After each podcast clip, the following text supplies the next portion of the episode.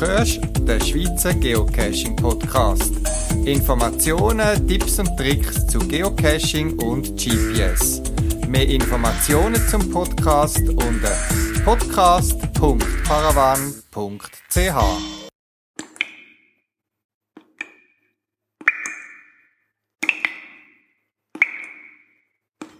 Der 60. Schweizer Geocaching Podcast ist das, was du gerade ist. Es ist Juli 2015. Endlich ist der lange sehnte, wunderbare, schöne Sommer da. Mit allen schönen und weniger schönen Seiten, über die ich auch jetzt da wird berichten, gerade auch in Bezug auf das Geocaching. Bei mir gibt's dann, wie bei anderen vielleicht auch, noch Ferien. Aber vor meiner Ferien kann ich den Podcast noch produzieren und vor allem ich habe noch ein, zwei Caches können angehen, über die ich da möchte berichten. Schön am Sommer für mich ist, wenn ich wieder zu Berg kann, wenn ich kann ein bisschen wandern, längere Touren bis schönem Wetter, beim schönen Grün von der Natur und mich hat es darum nochmal ins Glanerland gezogen.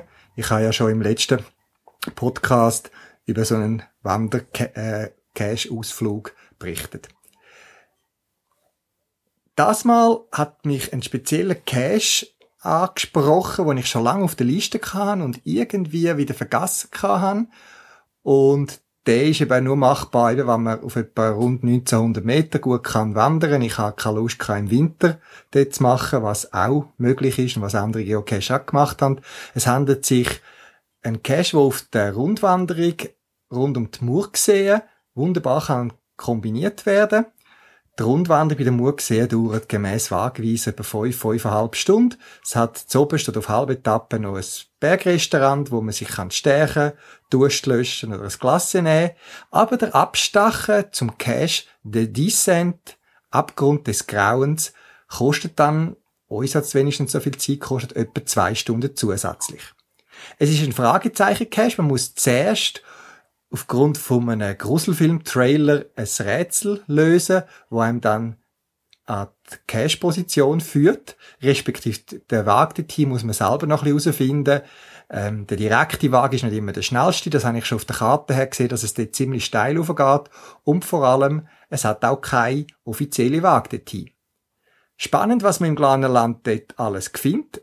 Da darf man sagen, was es ist. Man sieht es auf der Cache-Website in den Fotos. Es ist ein altes Bergwerk mit erstaunlich langen Stöllen, ziemlich hoch oben und es ist ein Silberbergwerk gsi, mal. Lustigerweise eben gibt's keinen Wagen mehr drauf, es gibt noch ein paar Trampelpfade und wenn man sich ein bisschen überlegt auf der Karte, wie man mit nicht allzu fest Steigung dort richtig die fast schon Felswand kann angehen, dann zieht sich der Wagen um, man sieht immer wieder so Trampelspuren. Es ist ein komisches Gefühl gewesen, mit ein paar Gummistiefeln im Wanderrucksack den Berg aufzusteigen. Wir sind extra früh am Morgen losgegangen, dass wir nicht in der brütenden Hitze haben müssen, die grösste äh, Höhenunterschied machen. Und das Aufschleichen von diesen Gummistiefeln hat sich dann auch gelohnt, um den Cache zu erkunden, weil man ist doch ein bisschen tiefer ins Wasser gekommen, als die Wanderschuhe äh, gelangt hätten. Ein spannender Geocache auf einer wunderschönen Wanderung, was noch ein paar andere Cache hat und lustig finde ich immer die Zufall und Begegnungen, die es gibt. Wir sind da wirklich in dem ehemaligen Bergwerk, gewesen, wo wirklich abgelegen ist. Da laufen also keine Leute einfach so vorbei. Und wir sind fast hinterst hinten in einer Sackgasse von dem Bergwerk. Und plötzlich hören wir Stimmen hinter uns. Und eben, wenn man noch ein bisschen sich reindenkt ins Listing, wo so ein bisschen mit einem äh, Gruselfilm so ein bisschen noch den Einstieg gemacht hat, dann ist es einem schon ein bisschen komisch vorgekommen, wo wir dann auf den Rückweg gegangen sind, ist äh, alles klar gewesen. Es sind andere Geocacher gewesen, unter anderem einer von unseren lieben Reviewer mit Begleitung und anderen Geocacher. Und äh, wir haben dann einen großen Teil vom restlichen Weg dann zusammen als Gruppe ähm, begangen. Ich finde es immer schön, die äh, spontanen Zusammenkünfte, wo man äh, ein Stückchen Weg miteinander kann gehen, wo man kann austauschen über neueste Cache-Typen, Erfahrungen, Berichte, Erlebnisse und eben auch den Cache, wo wirklich speziell ist und man etwas lernt, wo man vielleicht sonst in Geschichtsbüchern nicht einfach so offensichtlich findet. Ja, wie es so ist bei mir, vor der Ferien gibt's noch viel zu tun, auch im Geschäft und äh, die muss man noch einiges erledigen und so ist bei mir gar noch nicht so groß Ferienstimmung aufgekommen. Aber ich habe mir dann gleich noch mit einem Kollegen zusammen einen Vierabend-Cash, wie man dem sagt, gönnt. Es ist ein äh, Cash mit der viereinhalb, für uns ist er fünf gewesen. Wir haben also Seilmaterial mitgenommen, obwohl er äh, eigentlich in der Agglomeration Zürich liegt. Ich sage es jetzt mal so. Ähm, bei Geroldswil an der Limit. Der Cash heißt der gelbe Koffer. Äh, ist wieder etwas ganz anderes für Leute, wo ich sage jetzt mal eine Abkühlung gern möchten haben, einen ähm, sonnigen Feierabend und so weiter. Wir sind trotzdem in Schweiz gekommen, und nicht immer ist Schatten und unterirdisch äh, grosse Erholung, aber äh, erleben es doch selber. Weniger etwas für Kind, aber für die, die so ein Vierabendabenteuer machen wollen, ist das ein empfehlenswerter Cash, so urban gelegen.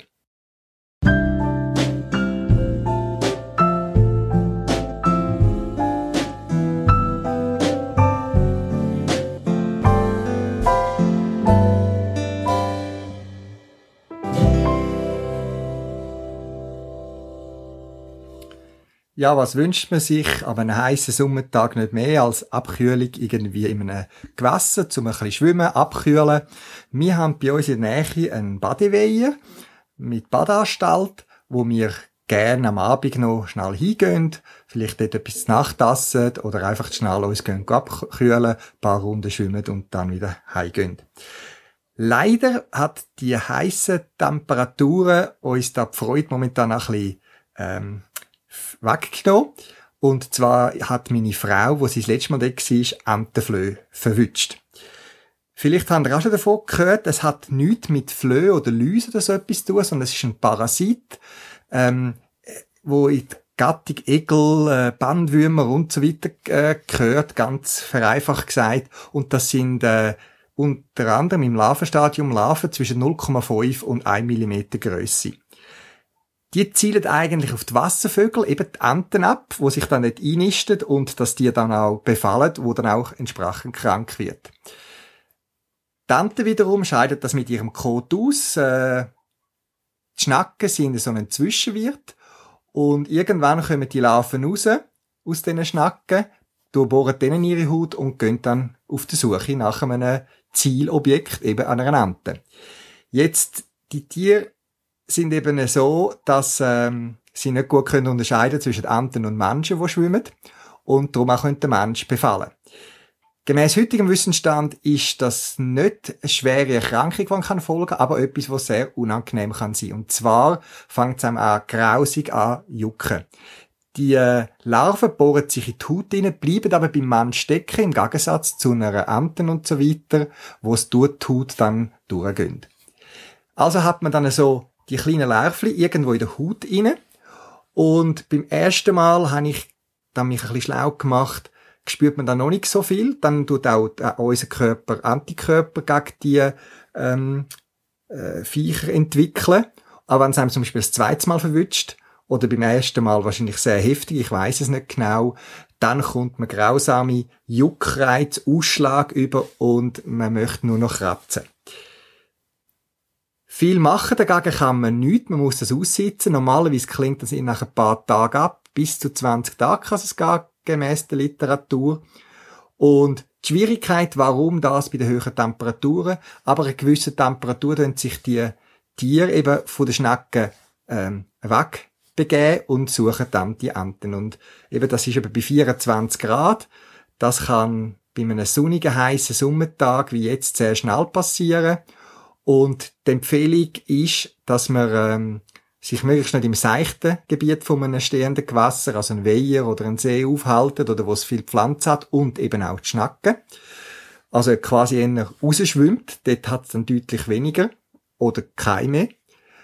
Und ähm, man sollte, und das ist das Einzige, was man eigentlich kann, prophylaktisch machen wenn man im Wasser war, raus, sofort abduschen und sich ganz gründlich äh, abfrottieren, damit die Larven, die noch auf der Hautoberfläche sind, weggehen. Viel mehr kann man nicht machen. Es ist unangenehm und sehr lästig und das hat uns jetzt ein bisschen abgehalten, in den letzten Tagen dort in den Wehen zu gehen. Warum erzähle ich das?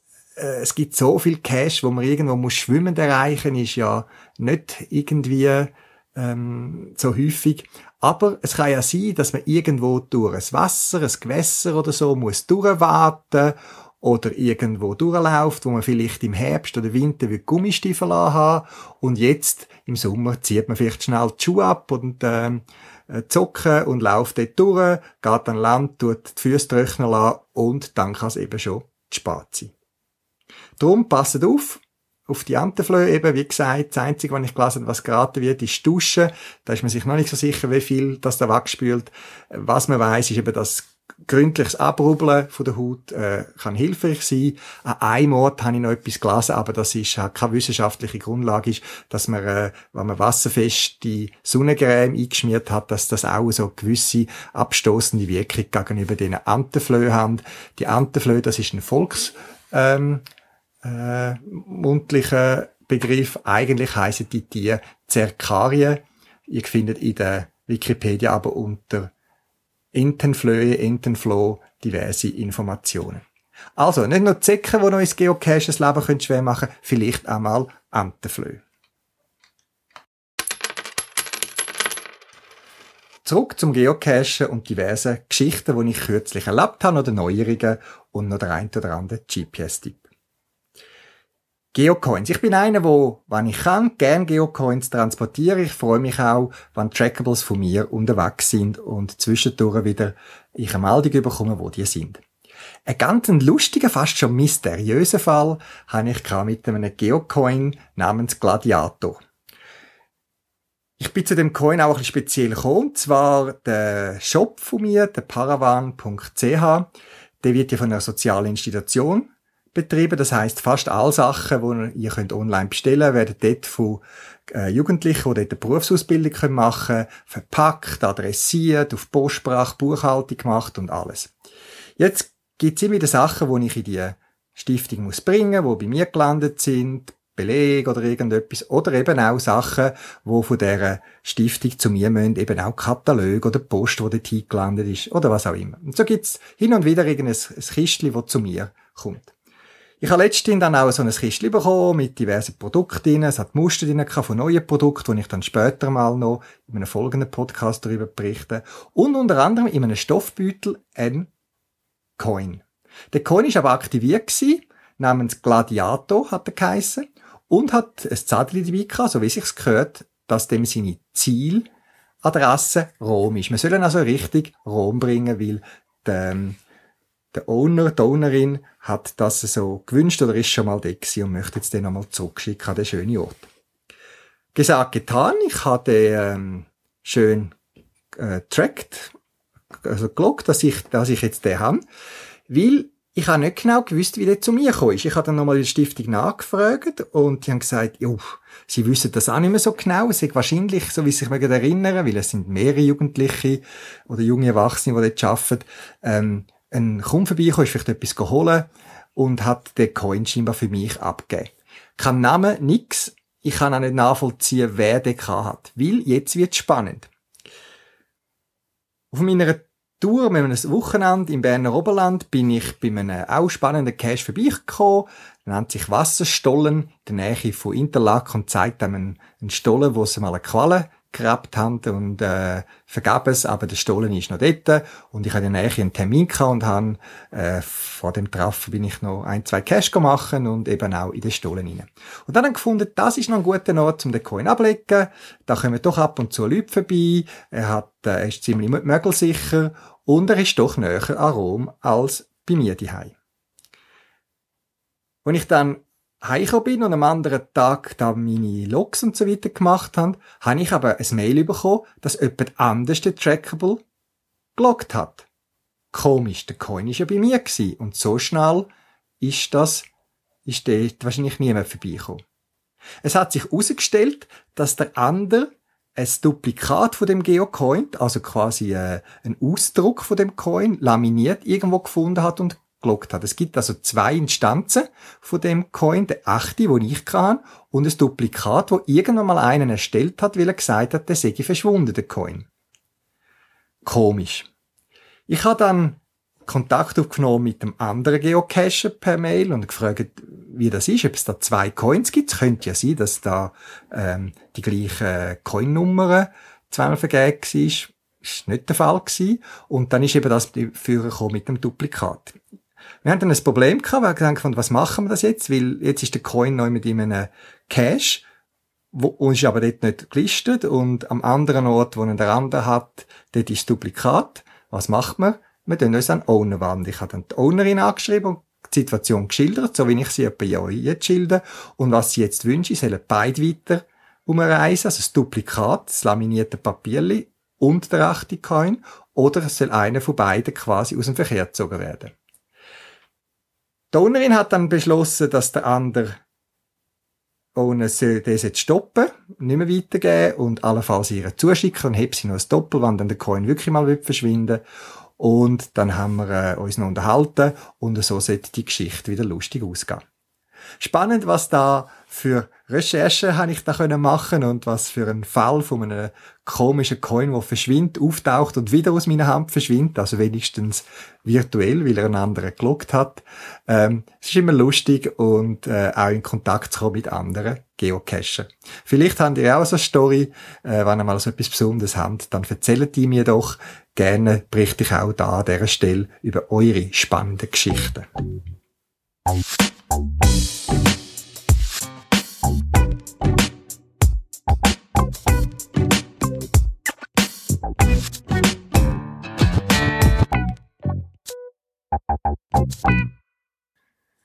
Wer kann das nicht? Man hat seit vielen Jahren ein Gerät und plötzlich entdeckt man eine Funktion, wo man braucht hätte, aber nie gefunden hat oder nicht gewusst hat, dass die überhaupt gibt.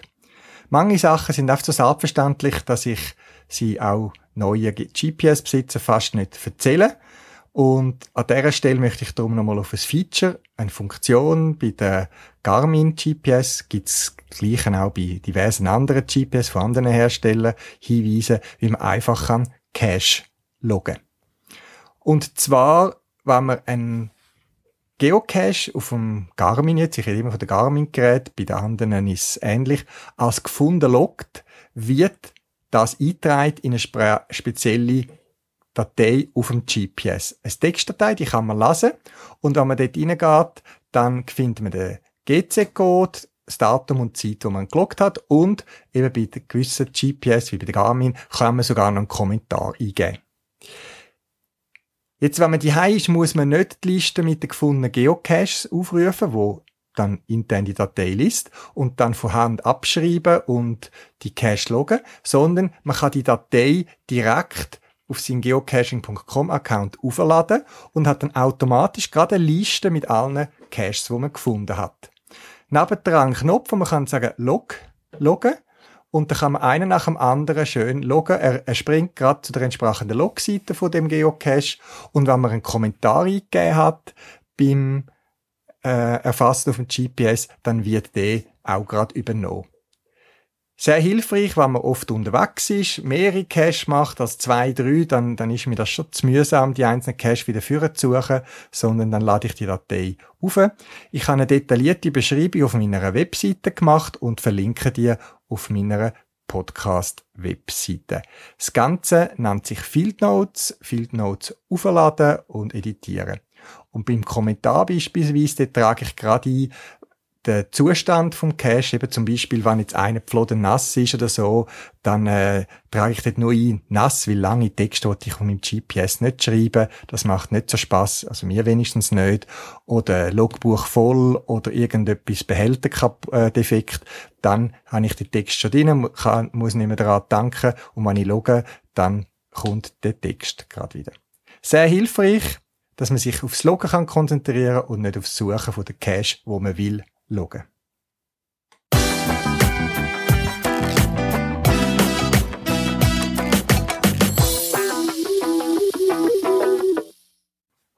Ja, was ich jetzt erzählen, ist vielleicht eben, wie die GPS-Funktion, die ich vorhin erwähnt habe, schon vielen bekannt. Mir ist sie nicht bekannt gewesen, aber ich habe es noch eine witzige Idee gefunden.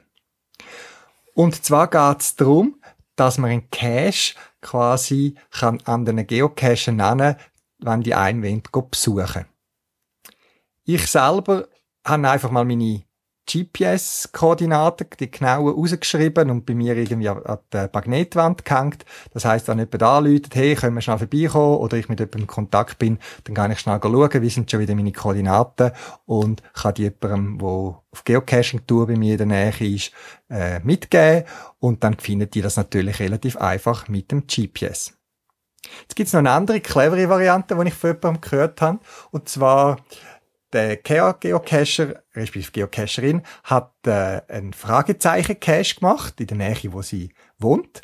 Das ist soweit gut. Und dort ist ja Dankenkoordinate, wie man dem sagt, dass dort was Fragezeichen ist, dort ist ja eigentlich meistens nichts, nada. Das ist ja einfach eine virtuelle Angabe und im Umkreis von etwa zwei Kilometern sollte der Final dann zu finden sein. Jetzt hat sie den Fragezeichenpunkt genau dort draufgelegt, also die Ankerkoordinate, wo sie wohnt. Das muss man aber wissen, dass, dass sie genau in dem Haus wohnt oder wo, oder wo die Fragezeichen hinzeigen oder liegen. Und äh, die Idee ist noch witzig, quasi, sie kann jetzt einfach sagen, ah, willst du mich besuchen oder kommst vorbei? Das ist mein, meine Heimadresse und kann dann eine GC-Nummer angeben. Das finde ich noch eine witzige Idee und vielleicht lässt sich auch noch mehr daraus machen. Das auch als Input von etwas, was ich bisher das erste Mal gehört habe.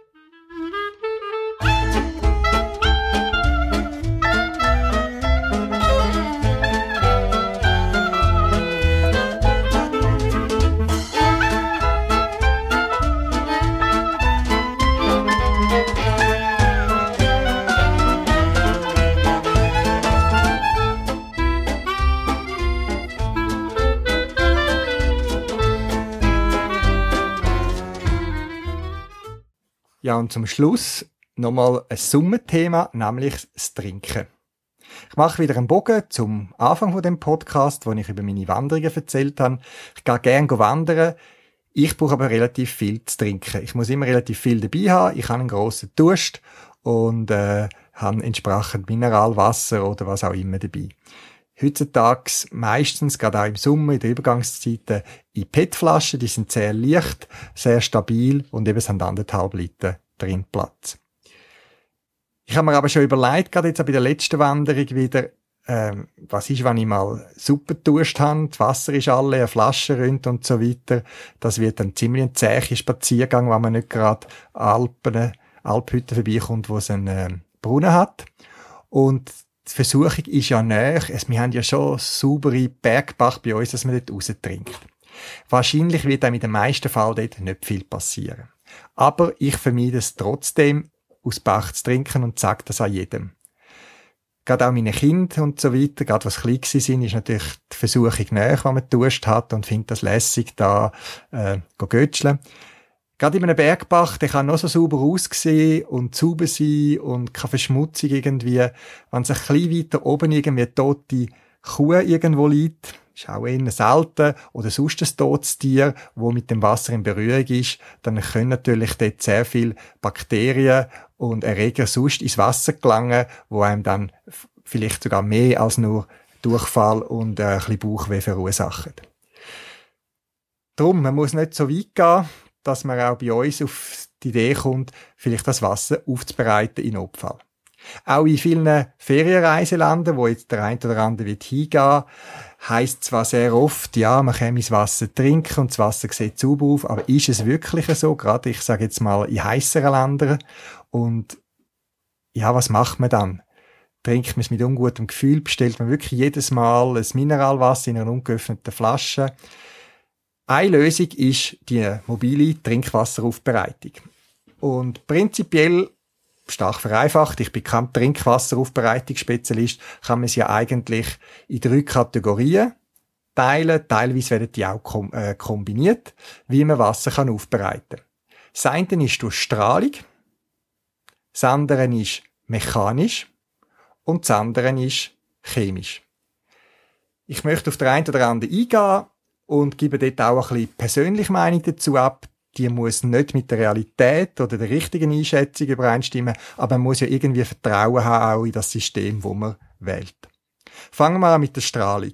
Bei der Strahlung meine ich nicht irgendwie radioaktive Bestrahlung, das wäre natürlich auch eine Möglichkeit, aber ich denke, da möchte niemand äh, zwar keimfreies dafür radioaktives Wasser haben. Mit Strahlung ist sehr oft UV-Strahlung gemeint, also ultraviolette Strahlung, wie ihr sie auch der Sonne abbekommen und wo eben auch unter anderem dann verantwortlich ist für äh, unsere Brüne, für Sonnenbrand und so weiter, weil die UV-Strahlung, ist sehr energieintensiv. Jetzt gibt's Lampen, ich weiß, bei uns im Dorf ist eine Qualle oder äh, wo, wo Grundwasser oder Qualwasserfassung ist, wird das Wasser sauch und das Wasser sauber, wird aber dann noch mit einer UV Lampe quasi bestrahlt und beim Vorbeifließen vom Wasser um das UV-Licht, wo sehr energetisch hoch ist, quasi werden die Keim weitgehend abtötet.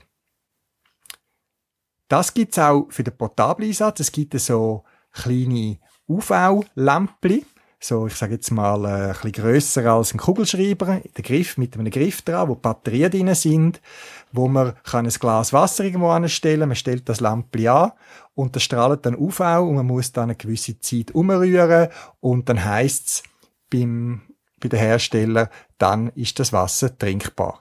Wie bei allen Methoden, die ich jetzt äh, vorstelle, geht man davon aus, dass man bereits filtriertes Wasser hat, dass man kann nicht irgendwelche Schlimm, äh, Schlammdreckwasser nehmen und das so aufbereiten, sondern man setzt immer mal äh, Filterung voraus, dass es quasi mal frei ist von irgendwelchen groben Schwebeteilen. Ja, das mit den UV-Lampen, das funktioniert, da bin ich überzeugt, das hätten wir da in der Gemeinde bei uns ja schon lange ein Problem und äh, das äh, ist sicher bewährt. Ich selber traue dem nicht ganz, weil wenn ich unterwegs bin und dann gerne so ein Notfallset möchte dabei haben, zum Wasser aufbereiten, vielleicht in einem dringenden oder weniger dringenden Fall, möchte ich nicht noch das Problem mit der Energieversorgung haben. Das Zweite ist mechanisch, mit dem ist gemeint filtrieren. Ihr wisst, die meisten Wasseraufbereitungs Anlagen bei uns, so Grundwasserquallen und so weiter, die funktionieren über das Prinzip, dass man über verschiedene feine Sandarten eben von kiesförmig bis hin zu Sand das Wasser durchströmen lässt und dort wird es gereinigt. Ist eigentlich das Gleiche, wie es bei einer sauberen, guten, natürlichen Qualle ist. Das Wasser versickert im Boden und wird quasi die x Erdschichten und so weiter, wo es im Untergrund gelangt, äh, massiv gefiltert und ist bei uns trinkbar.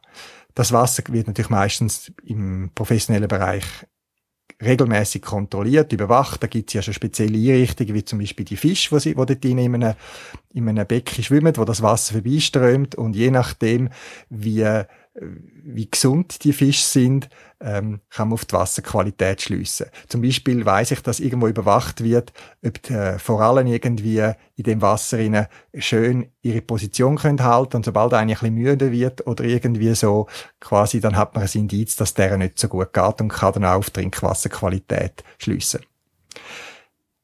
Im Outdoor-Bereich mobile Sektor gibt es die berühmten Katadyn-Filter, haben Sie vielleicht schon gehört, die Firma heisst so. Es gibt aber in der Zwischenzeit zig andere, wo Filter anbieten, Wasserfilter, wo man eben auch schon vor klärtes Wasser, also vorfiltriertes Wasser kann durchlassen. Und das sind ganz feine Filter, wo teilweise die einzelnen Öffnungen noch ein Mikrometer, also ein Millionstel Meter groß sind, eins bis drei, gibt verschiedene Hersteller, verschiedene Typen, wo Bakterien, Viren und andere Erreger wie Salmonellen und so weiter nicht durchkommen. Dadurch kann man sicher dass auf der anderen Seite, wenn man da nicht irgendwie plötzlich Verschleppung macht und mit dreckigen Fingern auf die falsche Seite geht und so weiter, äh, sauberes Trinkwasser hat. Das ist jetzt eine Lösung, die ich praktisch finde.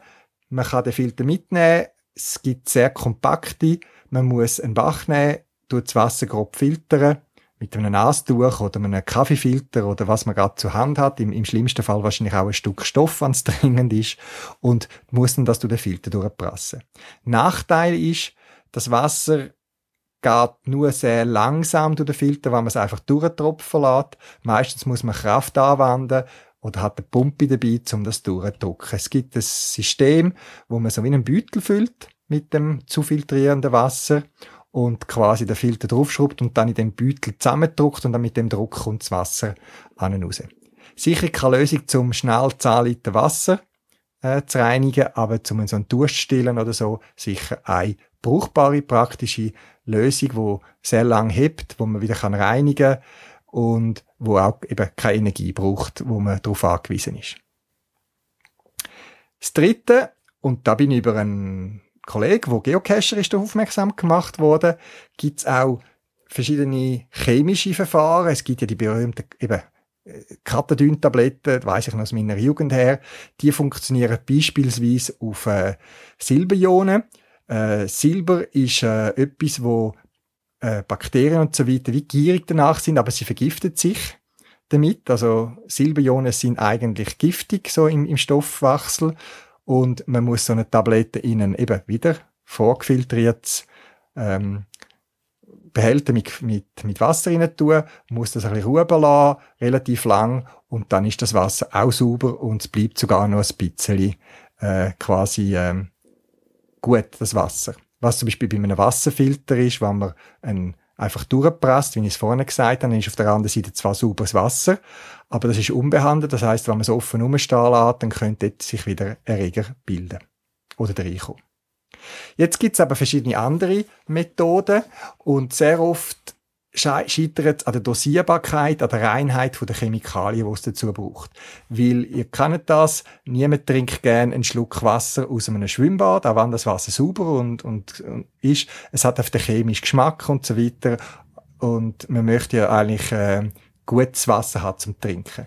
Darum ist die Reinheit von diesen Substanzen und wie man das kann anwenden immer so ein, ein kritischer Punkt. Und es gibt jetzt ein neues ähm, Produkt, wo ihr in Kürze auch bei mir im Shop werden finden, wo man äh, so ein kleines Pumpspray hat und man muss ein, kann ein, ein Gefäß mit Wasser nehmen und macht, glaube ich, pro Liter fünf, sechs Pumpstöße von dieser Flüssigkeit drin, von der Chemikalien, rührt das um und nach 30 Sekunden ist das Wasser bereits trinkbar. Es hat eine Zulassung, es ist also geprüft, es ist also nicht irgendwie aus dem Chemiekasten zusammengemischt, sondern es hat eine offizielle Zulassung als Trinkwasseraufbereitung für kleinere Mengen. Eben, das ist nicht ein Spray, wo man in einer Kläranlage dort einsetzen, dort braucht es ganz, oder äh, Wasseraufbereitungswerk.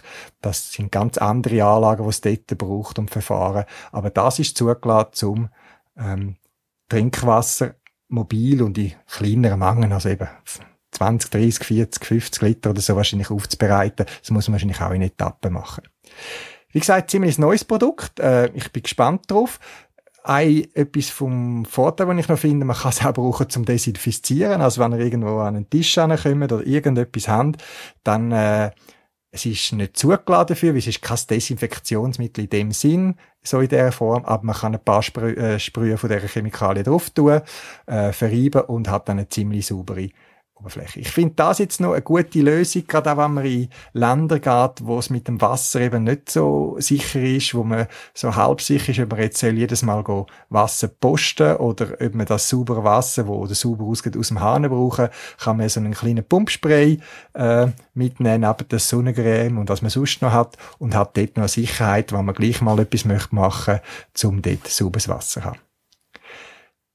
Ich bin bereits dran, äh, die Produkte zu testen. Und wenn jemand anders von euch ein Interesse hat und eben auch so ein Mittel könnte brauchen und bereit ist, seine Erfahrungen darüber zu berichten, dann würde ich so eine Flasche zur Verfügung stellen. Schreiben wir doch ein Mail an podcast.paravan.ch zum Beispiel, sagt, äh, für was ihr das würdet mitnehmen oder brauchen.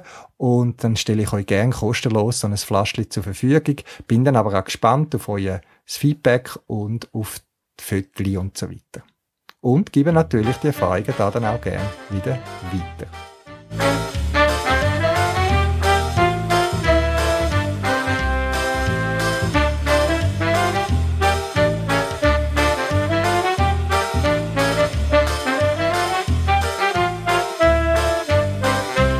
Das war ein Strauß von verschiedenen Infos die sich so zusammengesammelt haben und die ich euch gerne noch weitergeben möchte, bevor ich dann auch in die Ferien gehe und dann natürlich auch wieder über meine Ferienerlebnis, insbesondere aufs Geocaching bezogen, berichten tun. Wenn du Ideen, Beitrag hast, melde dich doch einfach podcast.paravan.ch. Ich nehme gerne Ideen auf und möchte schlussendlich über das berichten, was euch interessiert. Ich wünsche euch allen eine schöne Ferienzeit, ob Ferien daheim, im Ausland wo auch immer. Und wenn ihr arbeiten müsst, hoffe ich gleich, dass es ein eine ruhigere Zeit ist, wo ihr neben dem Abkühlen und Relaxen einmal zu ein paar speziellen Summercaches kommt. Das wäre es für das Mal. Zusätzliche Informationen findest du im Internet unter podcast.paravan.ch. Du kannst mir auch eine E-Mail schreiben für Anregungen oder Rückmeldungen auf podcast.paravan.ch und auf jeden Fall viel Spaß beim Geocachen und bis bald im Wald.